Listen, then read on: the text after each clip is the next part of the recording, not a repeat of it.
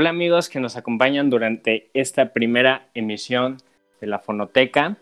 Eh, me presento, soy eh, Maximiliano Loza.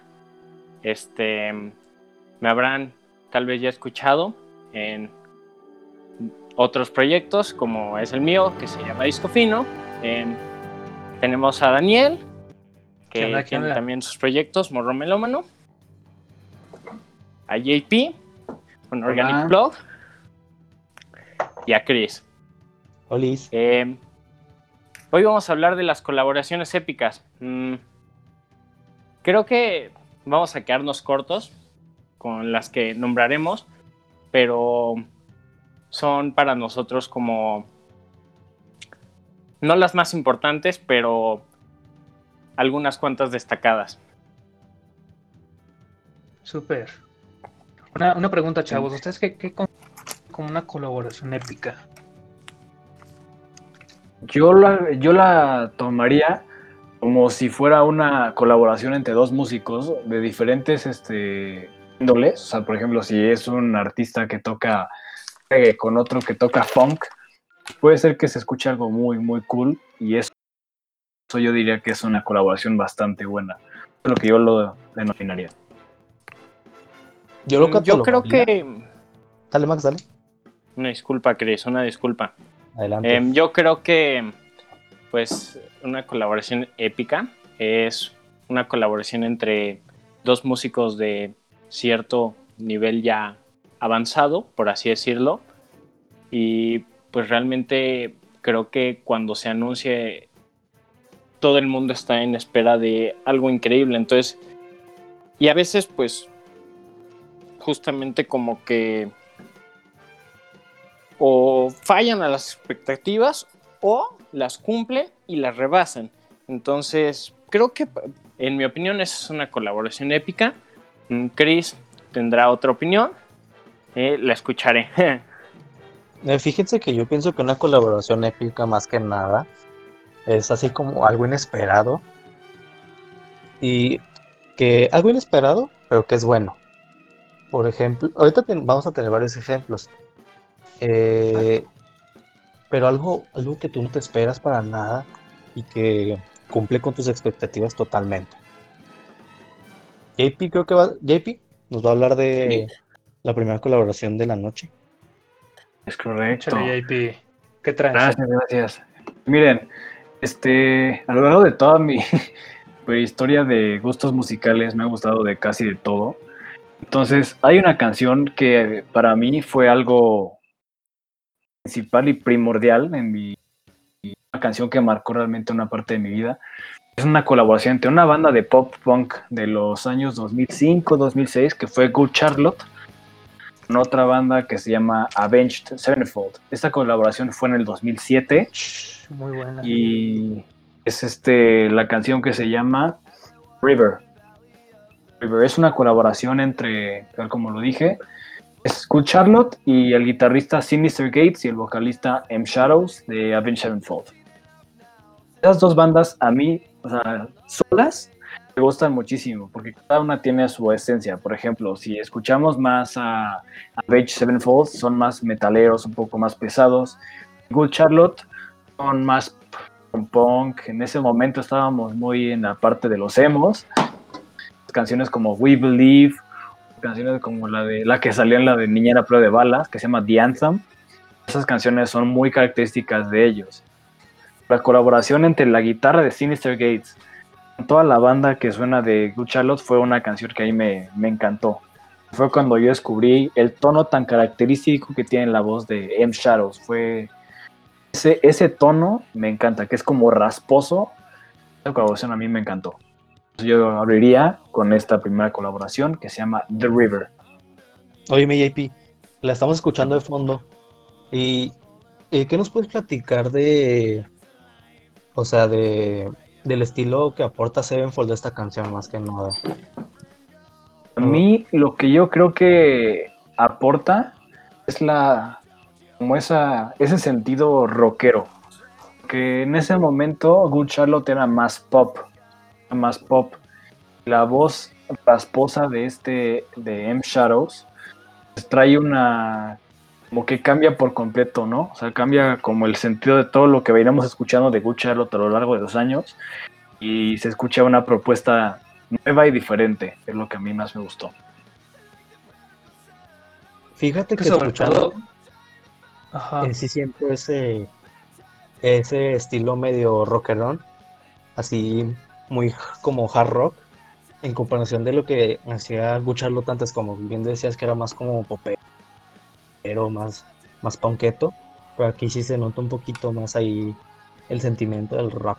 Por ejemplo, ahí puedes escuchar un growl, que es lo que el On Mario. Escucha ese grito. Es algo muy característico de, de Gucha, de, perdóname, de Avenged Sevenfold en ese momento. Esto, Yo, yo les tengo, perdón, un dato curioso sobre la banda. Eh, ver, el, nombre del grupo significa vengado siete veces, el cual hace referencia a una cita de la Biblia, que es el Génesis capítulo 4, versículo 15. Ah, bueno, cabe destacar que nunca en mi vida he leído la Biblia, así que lo estoy leyendo, ¿ok? Entonces se los voy a leer. Eh. Caín dijo a Dios, grande es mi castigo para ser soportado. Aquí me echas hoy de la faz de la tierra y me esconderé de tu presencia. Seré errante y fugitivo en la tierra y sucederá que cualquier, cualquiera que me halle me matará. A lo que Dios respondió, no será así. Cualquiera que mate a Caín será vengado siete veces. De ahí sacaron el nombre. Entonces Dios puso una señal sobre Caín para que no la matara cualquiera que lo hallase. Em, eh, es un Pues no entendí mucho. extraño, pero yo, yo no sabía nada de eso. leído. Oye, sí, impresionante. Yo tampoco sabía que tenía que ver con la, con la Biblia y cuestión religiosa. sí, no, ajá, está súper lejano, ¿no? Además, si, o sea, si ven en, en el álbum de Sounding the Seventh Trumpet, aparecen Ah, dos sí, personas junto al ángel. eh, y Ah. una de ellas es Caín y el otro es Abel. Entonces, eh, extrañamente está muy relacionado a la Biblia. wow. Está súper bueno ese dato, Max. Te lo sacaste Ah, de la manga, sí. ¿eh? Cachetado, órale. que- Esta canción, la, la que escuchamos ahorita, la de, de River, sale en el 2007 y justo es el mismo año donde Sevenfold saca su cuarto álbum, que es el, el self-title del Avenged Sevenfold, También lo el sacan- homónimo. El 30 de octubre, cerca de Halloween. Es un datillo también Mm. curioso. Y creo Mira, que mira. con ese álbum, Sevenfold como que ya empezamos a consolidar su estilo y hasta, o sea, se tardaron cuatro álbumes, siento yo, para conseguir así su estilo como su estandarte de estilo, vaya. Ajá. Lo dentro de la propuesta de Avenged Sevenfold, antes de que saliera lo del de que acabas de mencionar ahorita, que es el self-titled, miren, de mis favoritos fue Waking the Fallen y City of Evil, porque ahí sentaban incluso gritos, growls. O literalmente la voz de este M. Shadows fue que a partir de ahí fue cuando se empezó a curtir. Que ahí sí meten más el. pues un poco de metal en algunos sentidos. Pero las canciones de Second Heartbeat o I Won't See You Tonight, más. ¡Ah! El cuate ahí está gritando. Te quedas así de, ok. En este momento, en esta colaboración que tiene con lo que estamos escuchando ahorita, que es la propuesta de Charlotte, pues es un cambio completamente contrastante. Sí, totalmente. Yo no soy. este, pero dale, dale, porque yo, o sea. Yo, yo este, conocía a No, no. Realmente eso Ah. sería toda mi, mi colaboración. Ajá. Este, si gustan, vamos a empezar con la de con la de Chris, hablando ya que estamos hablando del, del rock. Es ahí una colaboración más interesante. Ah, déjenme les platico. Esto es muy interesante también. Se trata de Alice in Chains con la diva del grandioso Elton John. Esta colaboración sucede en el 2009. Déjenme les platico más al respecto. Eh, se trata de la canción Black Gives Way to the Blue. To Blue. Eh, es la última canción de su álbum del 2009 del mismo nombre, Black Gives Way to the Blue. Y fíjense, esta canción la escribe el vocalista de, de Alice in Chains en este momento. El grandioso Jerry Cantrell y Elton John participa en el piano en esta canción. Es una, tiene una historia un poquito trágica porque se trata más que nada es una dedicación a al vocalista que Al fallecido. Lane Stanley. Exactamente, que muere en el 2002. Y es- la historia de, de, Sta- de se tra- es de que él fue a un concierto de Elton John y fue su primer concierto. Lo vio, lo vio, no me acuerdo dónde, creo que en su ciudad. Y el primer álbum que Stalin eh, tuvo fue el Greatest Hits de, Elton John del 74. Es- esta canción, pues más que nada, la verdad, eh, el, el vocalista, eh, la sintió como una dedicación, vaya, a su, a su compañero.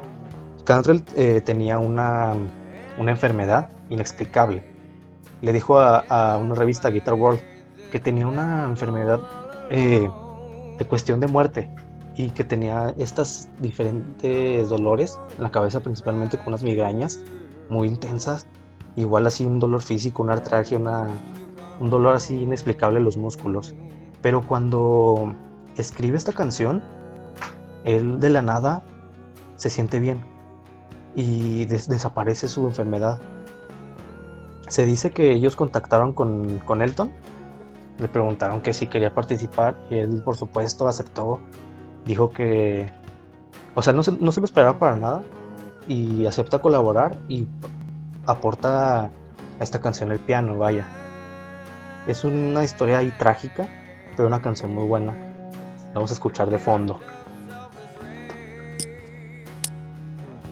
¿Qué opinan, Sí, muchachos?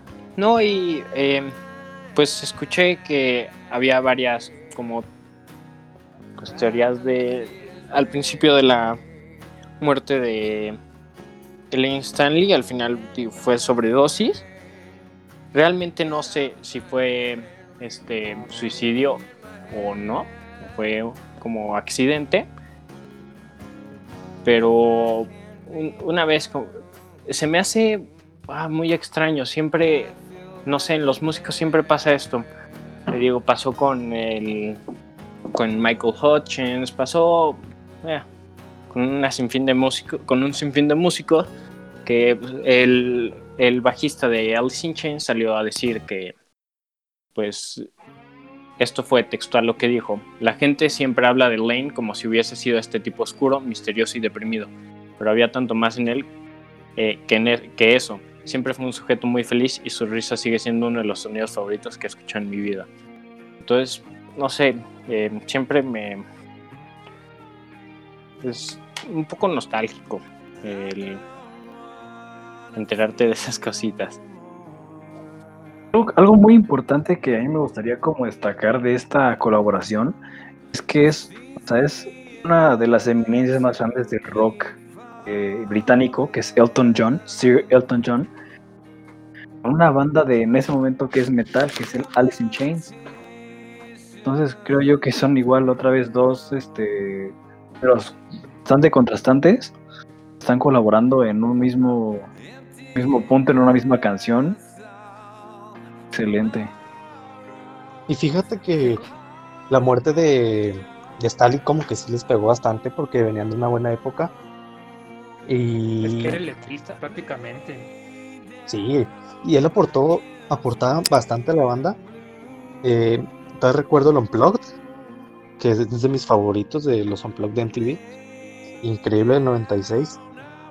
Y bueno, a pesar de que la banda sí le pesó, eh, fue difícil reemplazar a, a Lane. Tanto que, o sea, batallaron para encontrar así otra vez su, su estilo, más bien inspiración, vaya. Sí. Tenemos que decir que cuando una banda que lleva tanto tiempo tocando juntos y ya pasaste desde ser una banda va avanzando y que va creciendo, hacer una banda como Alice in Chains, se te muere un integrante de los que ya eran como el core, solamente siente muy feo, ¿no? O sea, yo que es, para ellos es como si se hubiera muerto un hermano, haz de cuenta, o sea. No, y además, o sea, también lo pudimos ver en Nirvana, ¿no? Así, el caso más pues, como reluciente. Más sonadito. Nirvana, sí. Y, bueno, eh, ahorita que estamos tocando a Lane Stanley, eh, Lane Stanley eh, este, también quiero comentar que tuvo otra banda que mm, está denominada como supergrupo. no me voy a adentrar en ella, pero es este Matt Season. Oh, que está integrada por el guitarrista de Pearl Jam, que es Mike McCready, Barrett Martin, que es baterista de los Screaming Trees, y John Baker, que es bajista de los Walkabouts. Que, y bueno, solo sacaron un álbum en, me parece, 1994, por ahí. Sí, 94. La neta está muy bueno. Si, pueden, escúchenlo, es Above. Exactamente. Ellos, eh, Matt Season, se separan en el 97. Suena que es una bandotota. Quiero o no, imagínate las letras. O sea. Es ahora sí que ya vamos este adentrándonos un poquito en el mundo del metal. Tiene mi segunda colaboración, que fue un disco bastante épico. Es una disquera. La disquera se llama Roadrunner Records. Esa fue, bueno, es una de las este, disqueras, record labels más grandes de Estados Unidos de cuestiones de metal. Cuentan con bandas como Trivium, como Slipknot, como Sepultura, Switch Engage, Horn, Stone Sour y muchísimas otras bandas, ¿no? En el 2005, para hacer el 25 aniversario de la disquera, hicieron una colaboración entre todas las bandas que ellos manejaban. Por ejemplo, tomamos a Jonathan Davis, el vocalista de Korn, con el baterista de Slipknot, con el bajista de Trivium y con el vocalista de Sepultura. Esa propuesta creó como una producción muy, muy épica y muy grande. En el mundo del metal fue muy, muy sonada. en esa, esa canción que se llama The End es de mis favoritas porque está bien chida. Es una colaboración entre los bateristas y vocalista de ahí el de Trivium. Esa banda a mí me gustaba mucho en ese tiempo, que fue el 2007, yo lo conocí como parece el 2008, 2010. Y son buenísimos, esa, esa colaboración fue, ha sido de mis favoritas. Sí, y que al final creo que terminan siendo muchísimos músicos los que colaboran en este álbum, porque, o sea, lo que yo tengo entendido es que cada canción cambiaban de, como, lo diré así, como de line-up. Eh, Exacto. entonces está interesantísimo porque pues, cada canción te deja ver como algo nuevo. O sea, muy apegado a lo que es el, pues como el tema del disco, pero, ajá, exacto, pero realmente es algo nuevo porque pues las piezas van cambiando la alineación. Es que al rotar los miembros, la al que se va mutando y cada canción es completamente diferente. O sea, ahorita pues escucha una voz aguda, estas canciones que es como de Annihilation y no recuerdo cómo se llamaba. Esa canción es con un un, un grow de death metal, o sea, es como una canción es más amable que otra, ¿no? Entonces este disco es como para todos los metaleros, ha sido algo y muy sonado en, ese, en esa escena. Sí, y curiosamente esta, pues, esta colaboración entre tantos músicos eh, fue ideada pues, por el gerente de la disquera, pero en Reino Unido, de, enorme, de nombre Mark Palmer eh, junto con el vicepresidente de, Roadrunner, pero de Estados Unidos. Eh, y pues terminó en un álbum como dice el título de este podcast, épico, con creo que 18 canciones, ¿no? Correcto, Correcto. correcto. Y, o sea, ellos unidos, déjenme les platico, que tuvieron un concierto el 15 de diciembre en Nueva York del 2005 en el Nokia Theater.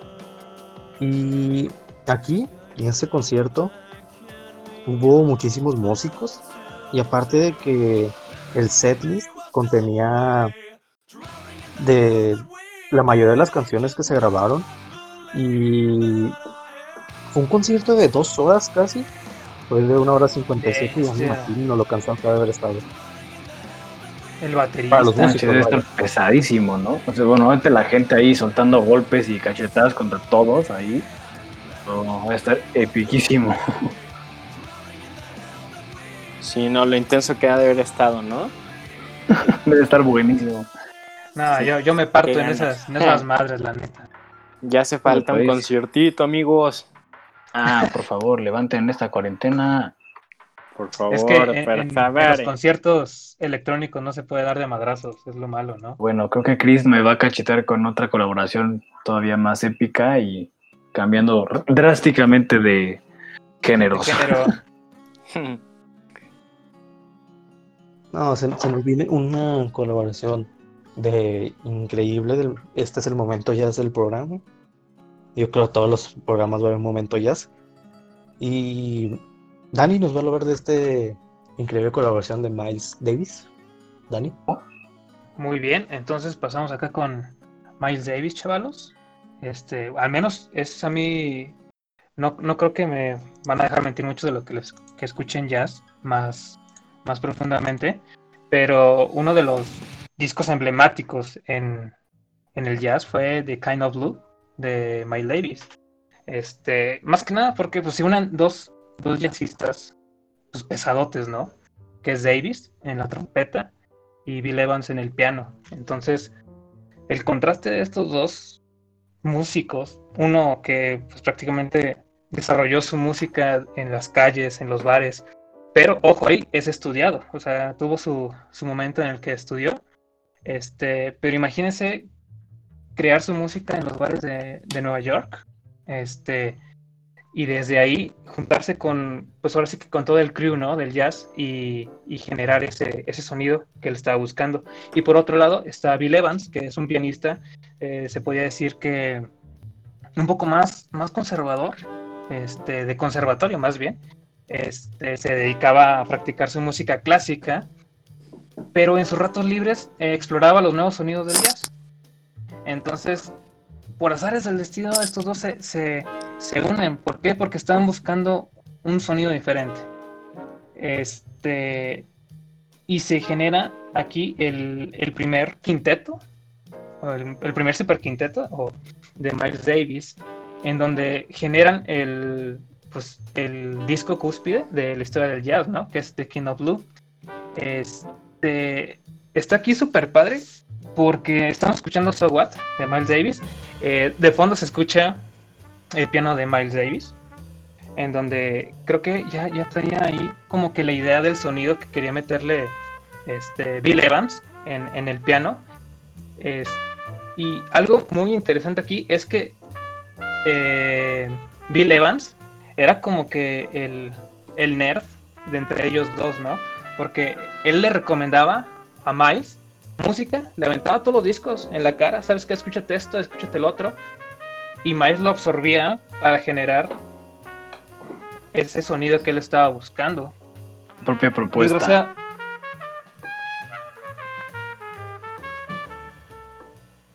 Continúa, continúa.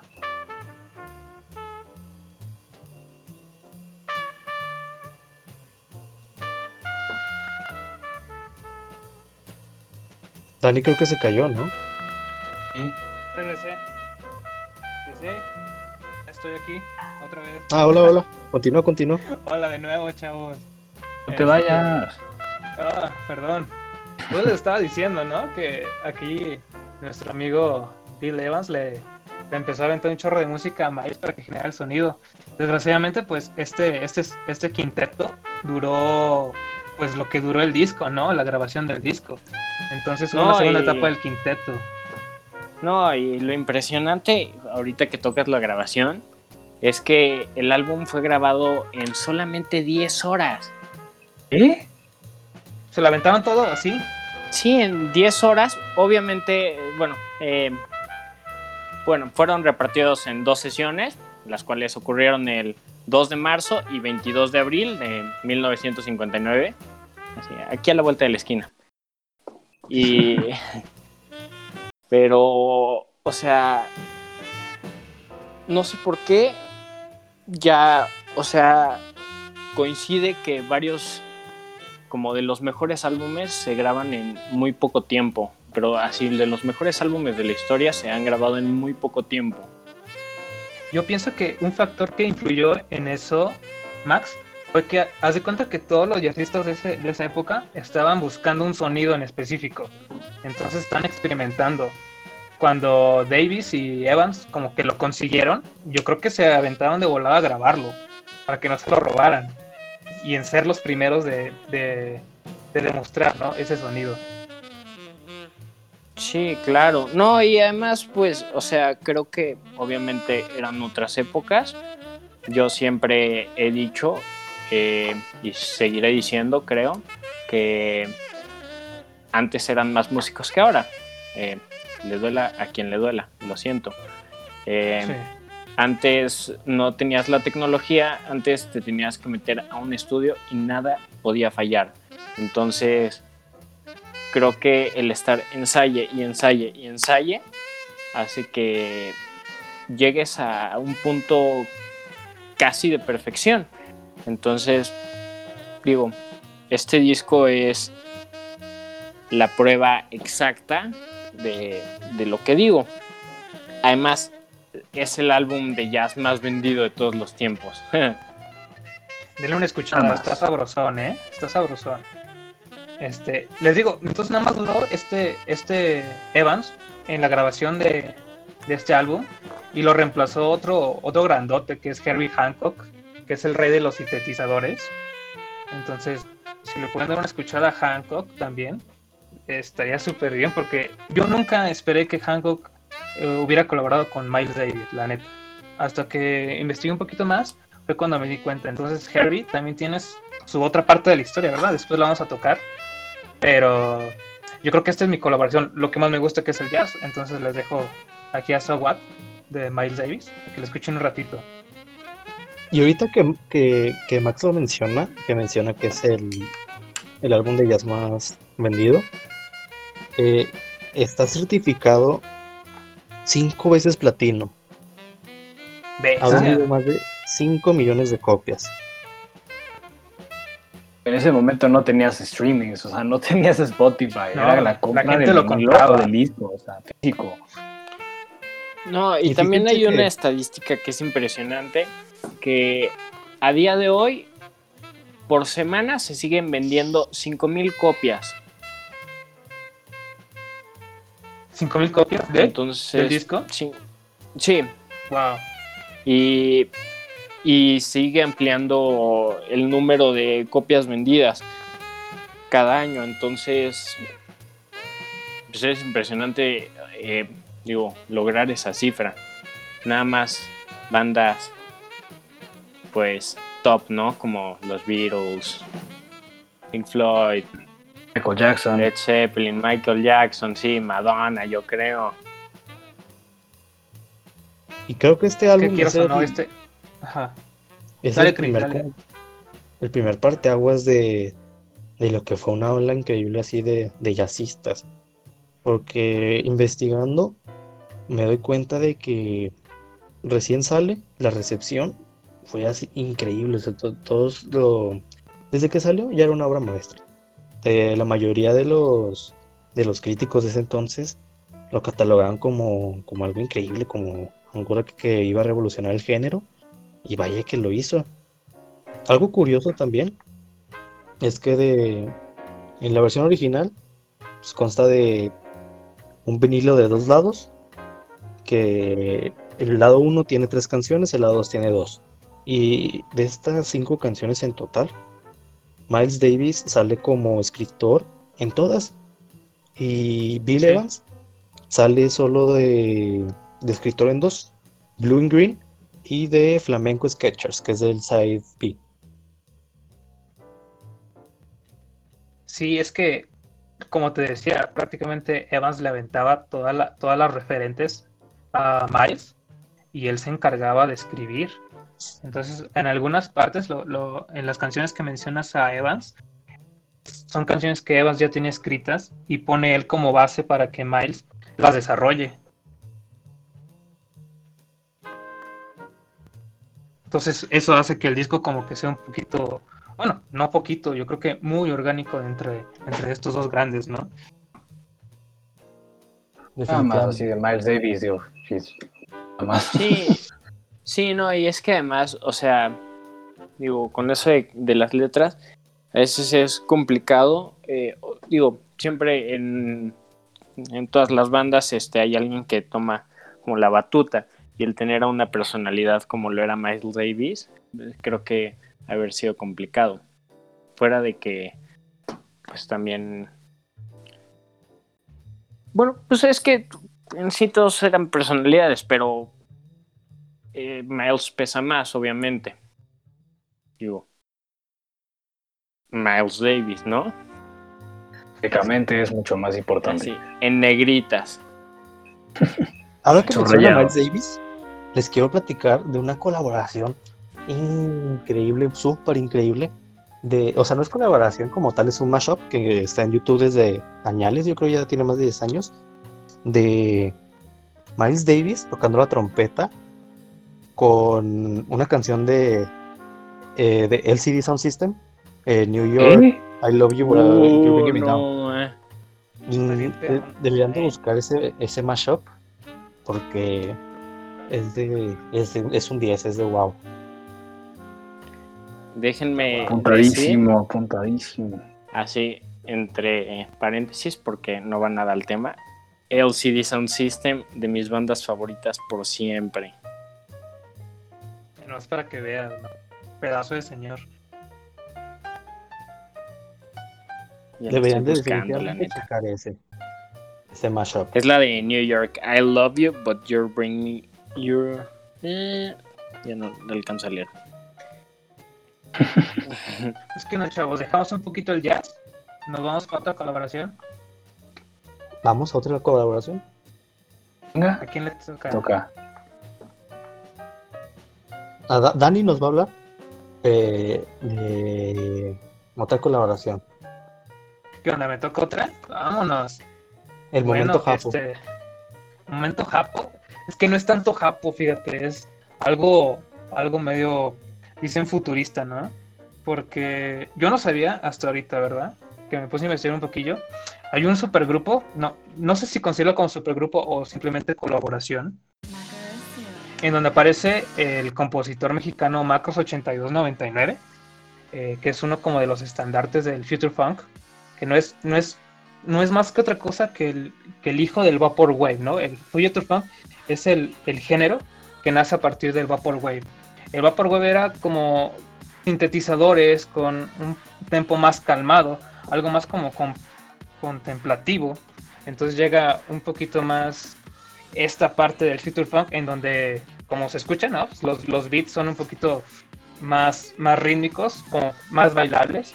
Ponen este, pistas de, de funk con canciones japonesas de los 80 que, que es llamado este género como city pop. Entonces juntan estos elementos, a eso agrégale anime y, y sale este género, ¿no? Entonces, una parte es que eh, Macros 8299 este, se junta con Night Tempo.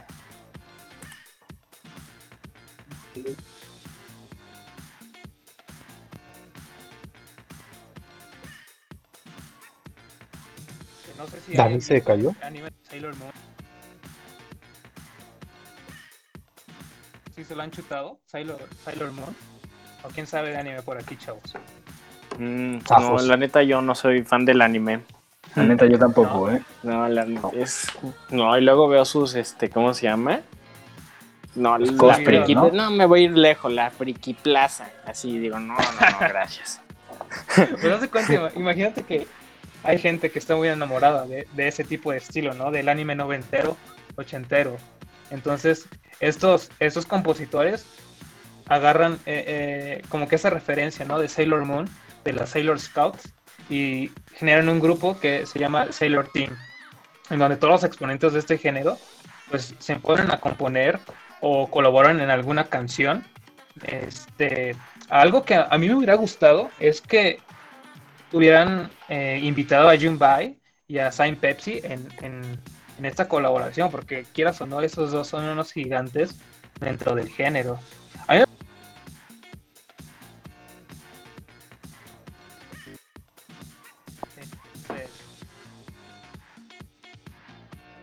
Y sobre todo el orgullo, ¿no? El orgullo mexicano de que uno de los, de los pioneros en hacer esto eh, es mexicano, ¿no? Que es Macros 8299. Yeah, viva México. Ya. Super funky, eh. Me ¿Qué gustó, onda, me gustó su.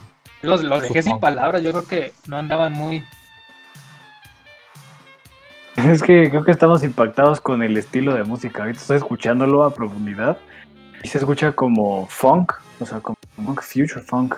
Nunca me imaginé que fuera como relacionado con el alguna música japonés. Verdad, yo no. No, y la, la neta sí está chido, ¿eh? La neta. Pero sí, como que desde el nombre y desde el saber que era japonés, la neta como que dije, esto está raro. Lo investigué, también no salía mucho y dije, esto está raro. Eh, pero bueno, sí, nos sorprendiste, Dani. Eh, Sí,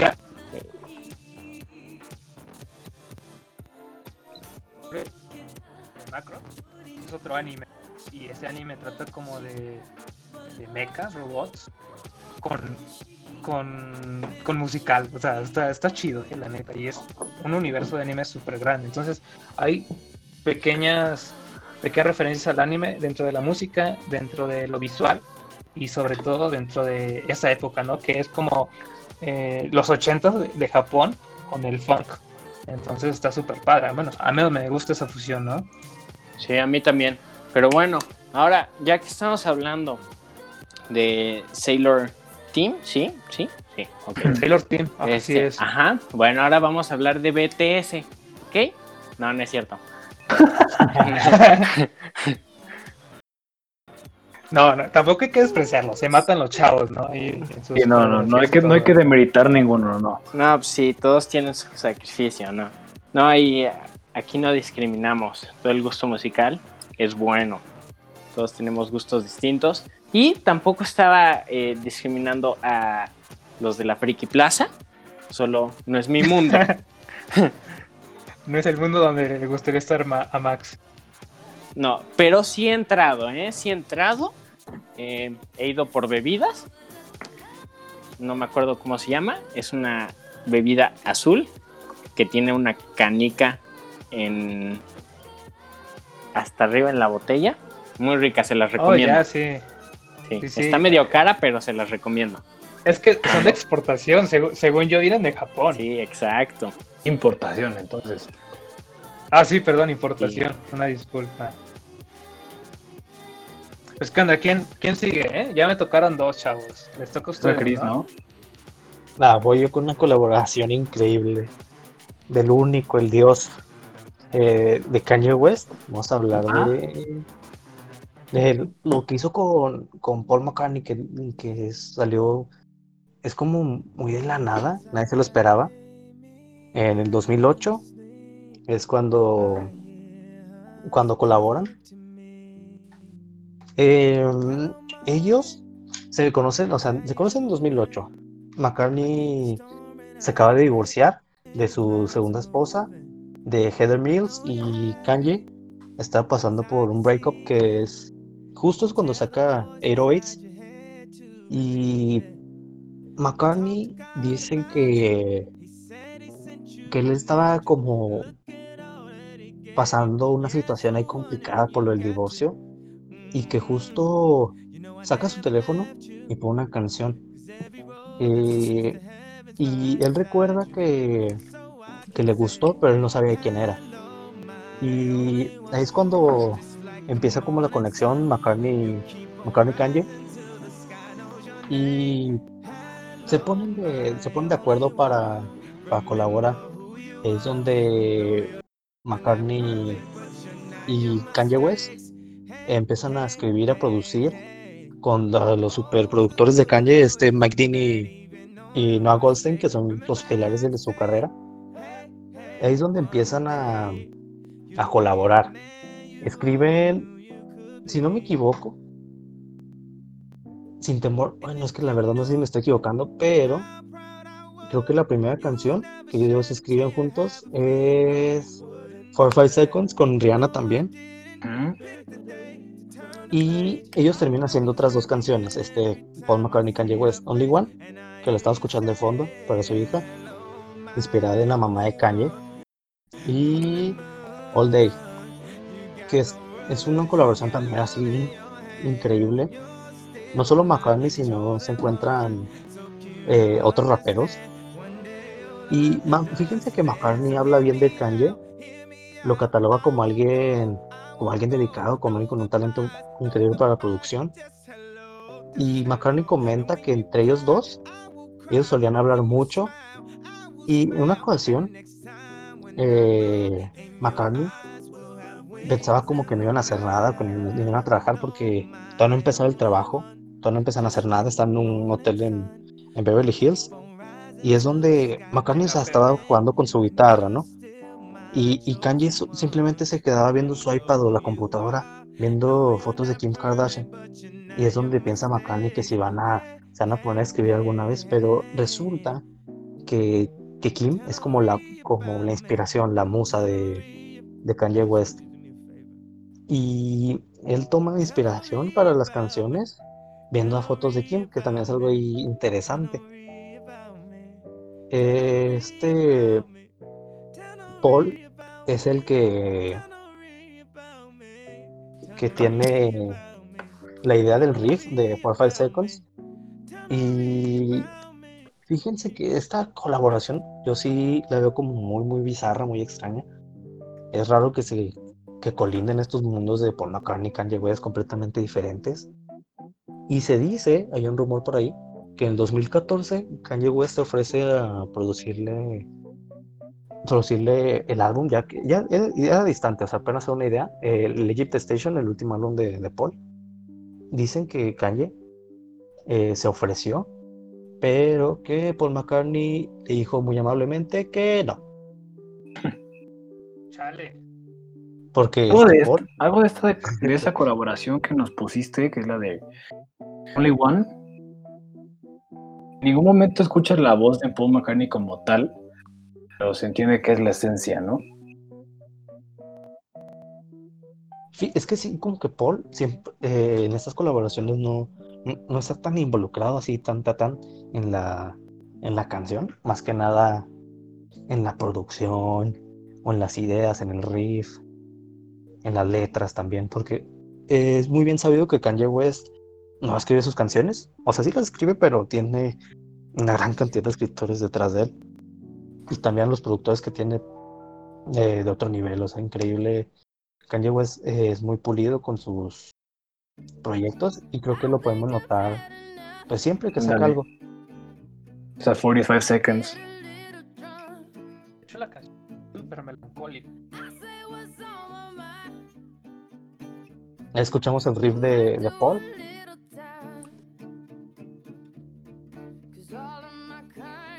Este, este eh, lo sacaron como sencillo y eh, alcanzó el top 1 muy rápidamente. Sí, pues sabes que los nombres pesan, Sí, ¿no? simplemente con pesan y obviamente la gente lo busca. Rolonón, Rolonón. Una colaboración épica. Te tocaste con esa, mi Cris, ¿eh? La neta. Sí, y que por lo que yo sé, este. eh, bueno, llegaron a presentarla juntos, ¿no? En, durante los Grammy de 2015. Sí, es correcto. Los tres presentaron en vivo, entonces eh, está, está chido. Además el video es muy bueno. Eh, fue dirigido por este, dos fotógrafos holandeses de nombre Inés van Le Lamswordy y el otro es Vinud Matodino, algo así. La neta, si pueden, échense el video. La neta está muy bien, muy bien hecho. La fotografía es muy bonita. Eh, está chido. Que llevamos tarea para, la, para el rato. Ah, el lunes, ¿no? Ándale. Para lunes a las 5 de la tarde lo El necesito. lunes en mi sin correo. falta, carnal. Perfecto. ¿Qué onda, chavos? Vamos a darle mate. ¿Quién sigue? Venga. Yo, yo, yo, yo, yo. Échale. Venga. Amigos, no les voy a cambiar tanto de género porque pues Paul McCartney. Eh, pero sí, sí cambia un poco. Entonces, yo voy a hablar de Chas Chas and the Prophets. Seguramente nunca han escuchado ese nombre, pero es normal. Eh, digo, eh, Dani, JP y Chris, sí, pero tal vez ustedes que nos escuchan, no. Eh, espero que lo sigan. Bueno, no lo sigan porque fueron nada más, este, fue nada más por un lapso corto, pero Sí. espero los escuchen.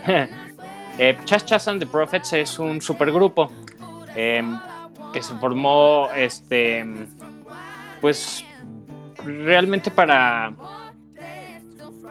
pues, es para, fue para un drama televisivo de Inglaterra y se grabaron seis canciones. Eh, para los que no saben qué es un supergrupo, voy a dar la definición.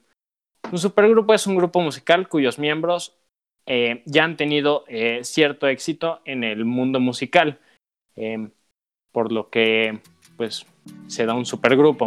Esta banda surgió en el 2013 cuando justamente grabaron estas seis canciones. una de ellas es la que estamos escuchando atrás.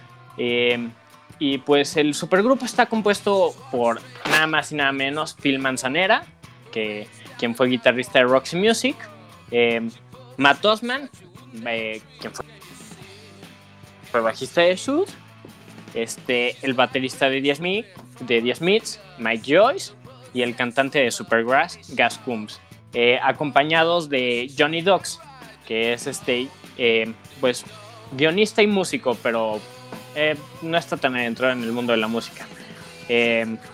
Pues, esta, como ya comenté, esta, este supergrupo se dio nada más por este un tiempo para grabar estas seis canciones para la televisión de Inglaterra y pues este grupo marcó la reunión de Mike Joyce y Matt Osman que se habían encontrado anteriormente en algunas grabaciones con Sud. Eh, estas seis canciones eh, son difíciles de encontrar ya que ninguna fue subida ni a Spotify ni a Apple Music ni, ni siquiera a YouTube. Eh, las pueden encontrar en SoundCloud, eh, en Twitter, en el, en el Twitter de Johnny Dogs, que creo que se llama así, arroba Johnny Dogs, y en Vimeo, eh, con sus respectivos videos de, pues, de las grabaciones que tuvieron. La neta, mm, pues creo que los que me conocen saben que es como mi tipo de género y por eso estoy hablando de eso. Y- pero pues realmente no hay, no hay mucho que comentar sobre esta banda, solo quería hacérsela llegar a todos ustedes porque, no sé, se me hace increíble. Y bueno, son unos musicazos. Hasta que, hasta que tú, ¿no? Me diste el dato, la neta. Y a mí me encanta la, la voz de, de Gas en, en Supergrass. A mí me, me encanta cómo canta él. Lo Sí, deberíamos de preguntar cómo se escribe Johnny Docs. Gente chance y no sepa. Es J-O-H-N-N-Y-D-A-U-K-E-S. Sí está medio extraño. El Docs, más que nada, entonces se los voy a deletrear eh, de nuevo. D de dedo, A de árbol, U de uva, K de kilo, E de elefante y S de serpiente. Vámonos. Ah, Hay, que- hay, que, hay que buscarlo, ¿eh? La neta, yo no los conocía hasta que me diste el dato. Y ahorita que los escucho, la neta sí merecen mucho la pena. O sea, son, son puros grandotes ahí en ese grupo. Sí, son, son impresionantes, la neta. Bueno, es que se juntaron muy buenos músicos. Eh, Phil Manzanera, yo lo admiro impresionantemente. Mm, a los demás los admiro, pero... que Leve. o sea, Phil Manzanera, uh, qué cosa. Se me hace un gran guitarrista. Eh, Lo, lo que yo, yo tengo de repente la duda es, ¿cómo, cómo será colaborar con, con artistas así de ese peso? O sea, siento que estaría difícil que alguien liderara, ¿no? O sea, ser el líder de alguna de esas agrupaciones va a estar bien, bien difícil, ¿no? Porque yo pienso que todos quieren, quieren ese puesto, o no sé si me equivoque. ¿Ustedes qué No creo, perspectiva tienen de eso? no, creo, o sea, por ejemplo, los músicos ya de ese nivel, posiblemente ya en algún punto dices, lo que menos quiero es ser famoso, o sea, ya quiero ser una persona completamente normal. Cuando ya te juntas con gente que está a tu altura, ya es como si estuvieras en una peda con tus amigos, o sea, no hay tanto el tema de yo soy mejor que tú, o sea, es como tienes ahí a una persona, a un, a un, este, un colaborador y realmente yo siento yo que es como cualquier otro músico vocal, por ejemplo, que vamos a llamar, va, vamos a llamar a ver qué sale. Sí, arma, es mi perspectiva. Mm, yo creo que sí es complicado.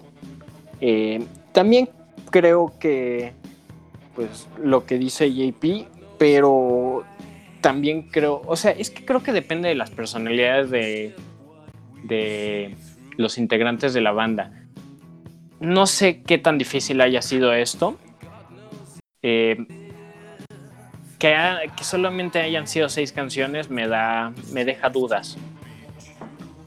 Eh, ya que no sé, me deja dudas. ¿Por qué solo fueron seis canciones? ¿Por qué no se subieron a Spotify? ¿Por qué no se subieron a Apple Music? ¿Por qué? No sé, está raro. Pero bueno, yo agradezco esas seis canciones, sin duda. que muchos también los derechos de autor, ¿no? Mejor como era para la televisión de Inglaterra, a lo mejor algo, algo de eso influyó, ¿no? No pudieran Eh, usar a lo mejor. Claro, los derechos, sí. Pero Sí. igual después de eso puedes como seguirlas, ¿sabes? Porque al final son buenas canciones, las seis son muy buenas.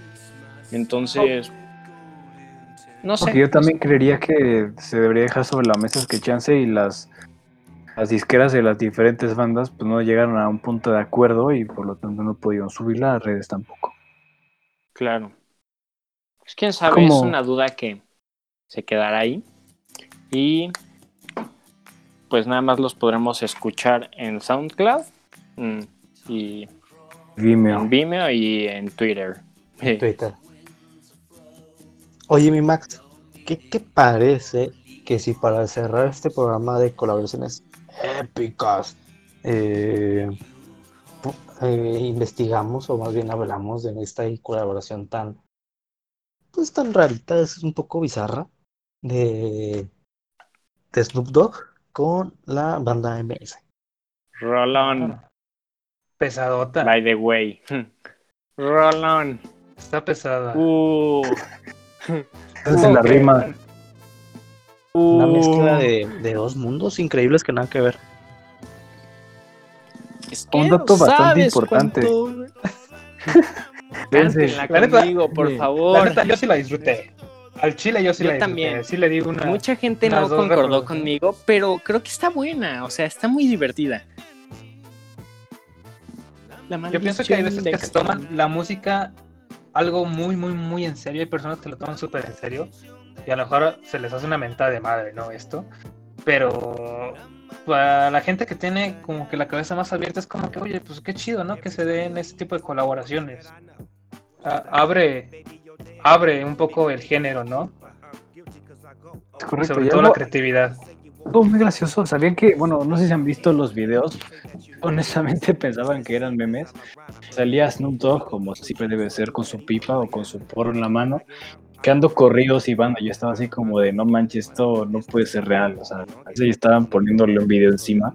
No, si era real. Un dato interesante y curioso que posiblemente la gente sepa o no.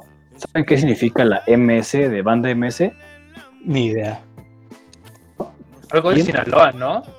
Ándale, Mazatlán, Sinaloa. Ah, dale.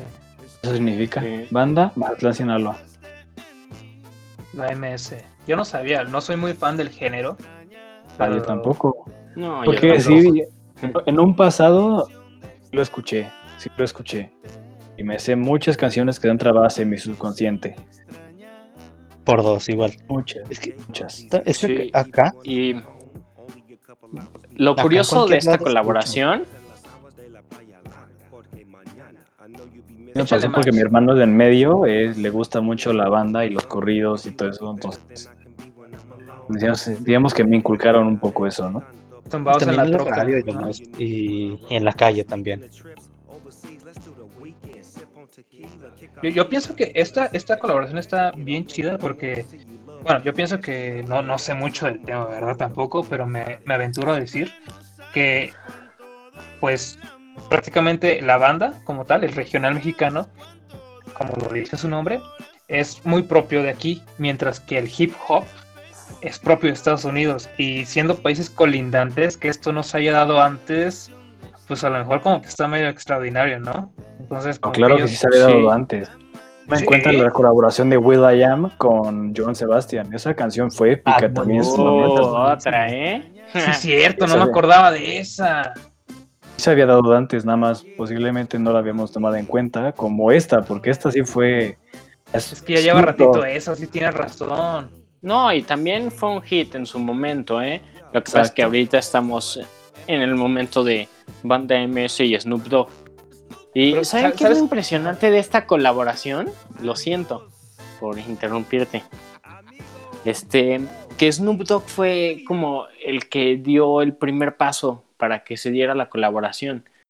¿Está? Sí, ajá. Muchos dirían como, no, ¿cómo crees la banda MS? Pero no, Snoop Dogg fue quien, quien dio el primer paso como, como para que se diera la colaboración. Eh, publicó, no, eh, supongo que varios de ustedes han visto el video eh, de Snoop Dogg llorando. Sí, sí. Mm, Gran meme. Sí, sí, yo sí lo vi. Bueno, yo no, la verdad. está muy chistoso para quien no los hayan visto, es Snoop Dogg llorando así. Está, está muy chistoso, de hecho hay como memes y así. Y ah, de hecho hay una página en Facebook que le cambian la canción a cada rato a ese video.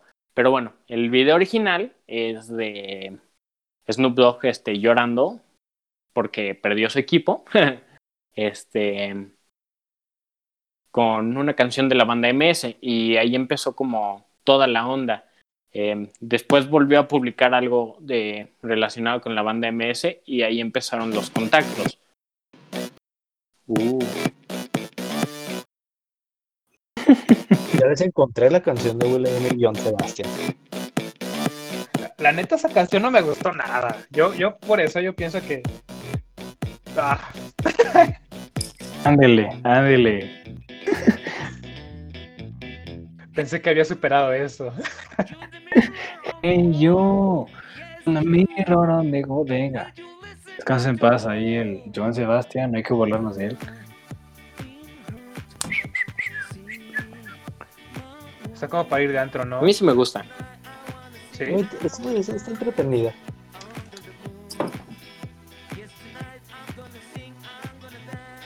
Sí. Entonces digamos que esa, esa combinación entre pues, el rap o pop de Estados Unidos con una banda de regional mexicano sí se había dado antes, pero no se había hecho tan viral en ese momento. Es que yo creo que la, la gente lo vio como meme, ¿no? Sí, tantito. Es que sí parece meme, la verdad. Sí, De lo bizarro sí, hasta el cómo canta, ¿no? Este Joan Sebastián. Sí. Bueno, tampoco tiene muy buena pronunciación, ¿verdad? Yo creo que a lo mejor fue un fallo que se la tratara de aventar así. Sí, sí, sí. Pero a mí sí me gusta. Es la canción del, del- del despertar. Como para meterte un pipazo, ¿no? De esas madres. Ándele. Buenos días, ándele. De piedra, no de hierba, de piedra. Dale, es todo muy agresivo. La rola está agresiva. Pues que ya. chavos, ya le cerramos con estas super colaboraciones. Las colaboraciones épicas. Épica. Pues bueno, chavos, De hecho, algo- También Sí, algo échale, que me échale. gustaría destacar un poco. Ah, caray, ah, caray. A ver, puse otra. Órale, órale. No, esta no es colaboración, es más bien Gal No. García en la película de García Rodrigo nada más. Órale. Mm, ¿Cómo, cómo- cómo llegamos A Chip de. Trick. ¿Cómo llegamos Miles de Davis. Avenged Sevenfold a, a esto? No, pero ten en cuenta, o sea, si quieres ver el, el contraste de Miles Davis con John Coltrane, y con, o sea, es un monstruo comparado con Gael García cantando Quiero que me quieras. Pero es- esa rola ti- ti- tiene su origen en en el pop estadounidense, ¿no? No me acuerdo cuál Sí, canción sí, es. sí.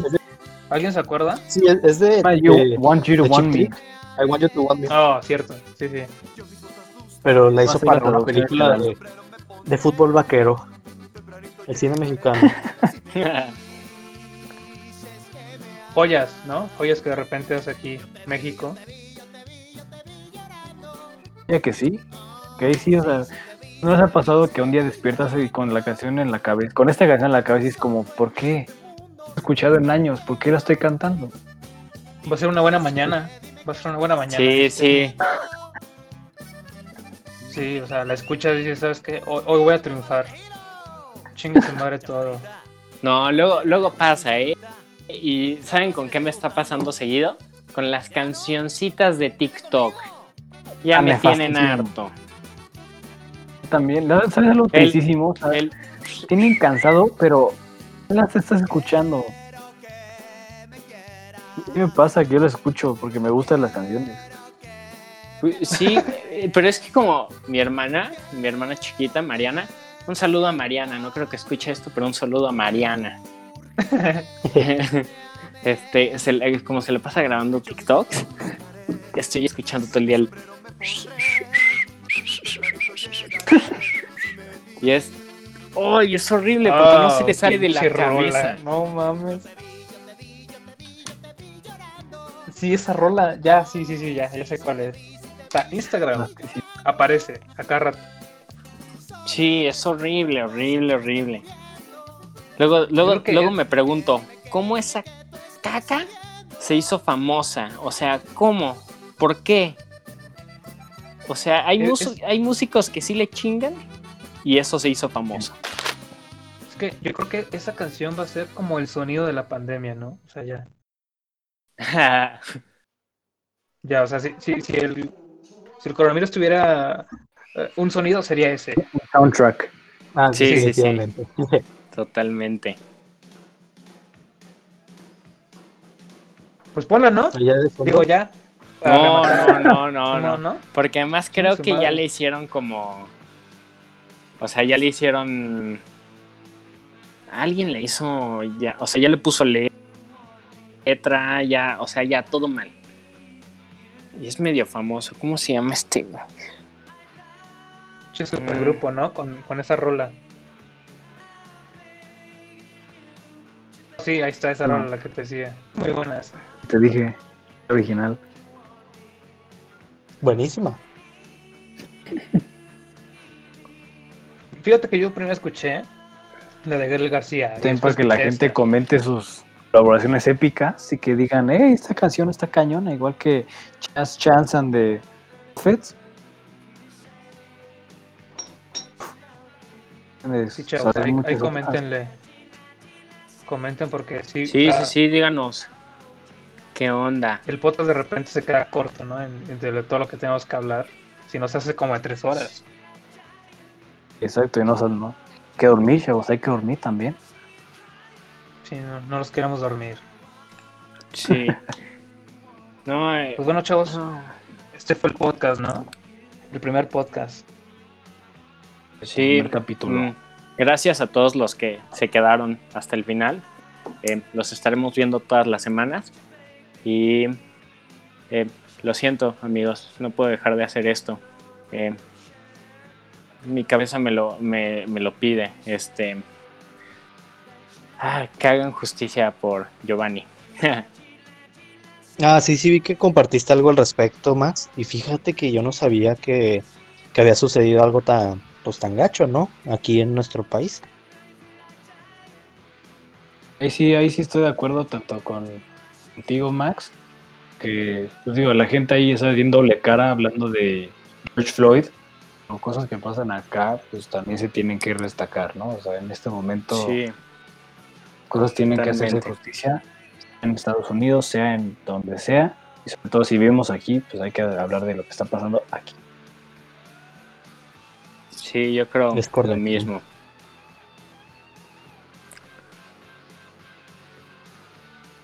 Chavos, ahí también este, un saludo a todos en casa. No lo olviden que todavía esta cuarentena, pues, aunque ya nos medio nos van soltando, las cosas aún no terminan. Síganse No, cuidando, usando, Están peor. ya sé. Ya llegamos a los 100 mil. Nos va a llegar la plaquita YouTube.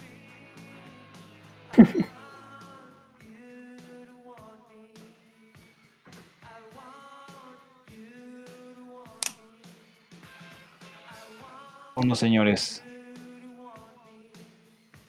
Ah, que nos sigan. Bueno, amigos, No lo olviden, es correcto. Sí. Les, les compartimos nuestras redes sociales. Instagram somos la.fonoteca. Y Es en correcto. Facebook pueden encontrar como la fonoteca. Eh, y em, ¿Sus proyectos? por favor digan sus, sus respectivos proyectos para que también los sigan. Per favore. Eh, Si quieren, comienzo yo. Eh, Vas, vas, vas. Yo trabajo, yo colaborador primordial en Organic Blog, el medio de comunicación digital que apoya y promueve toda la escena musical emergente en México. Ya empezamos a abarcar otras partes de Latinoamérica. Yeah. MX y Organic Blog MX. Salud por eso. Gracias. Salud. Max. Oigan, eh, antes de que se me olvide, eh, JP con Organic Blog va a estar este teniendo un festivalito. Entonces esténse atentos a sus redes sociales. Correcto. Vamos a tocar nosotros también. Super banda. Haz morro. Ah, perdón, perdón, perdón. De repente se me corta. Por eso ando medio El sopeque. burro. Este, pues yo me dedico a la comedia, ¿no? Y me medio piola. Este, una paginita que se llama Morro Melómano, donde, pues gracias a eso conocí a ustedes, ¿no? Los conocí a ustedes. Entonces, pues, por ahí sigan. Si les gustan los memes de música, les gusta el cotorreo, pues ahí estamos, ¿no? Rómelo mano, claro que sí. Max ya, ya Max. mencionó su, Em, su proyecto. Bueno, em, yo, em, varios me conocen por el tío Discofino. Eh, la verdad es que no soy fan de que me llamen así. de hecho, no me molesta, pero se me hace algo extraño. Pero bueno, me pueden encontrar como arroba discofino en Instagram, arroba discofino en Twitter, discofino eh, MX en Facebook. Em, también tenemos este página de internet que es Mm, La verdad es así no me la sé, pero también está como disco fino. Eh, Sale. pues, pero síganos, síganos en, el- en la fonoteca para estar sintonizando los próximos episodios de este lindo podcast con estas lindas personas. Hay que ser una del cotorreo, chavos. Vamos muy pronto, señores. Sale, chavos. Pues nos despedimos. Nos vemos, ¿eh? Buenas noches, buenos días. Fue, fue un placer tardes.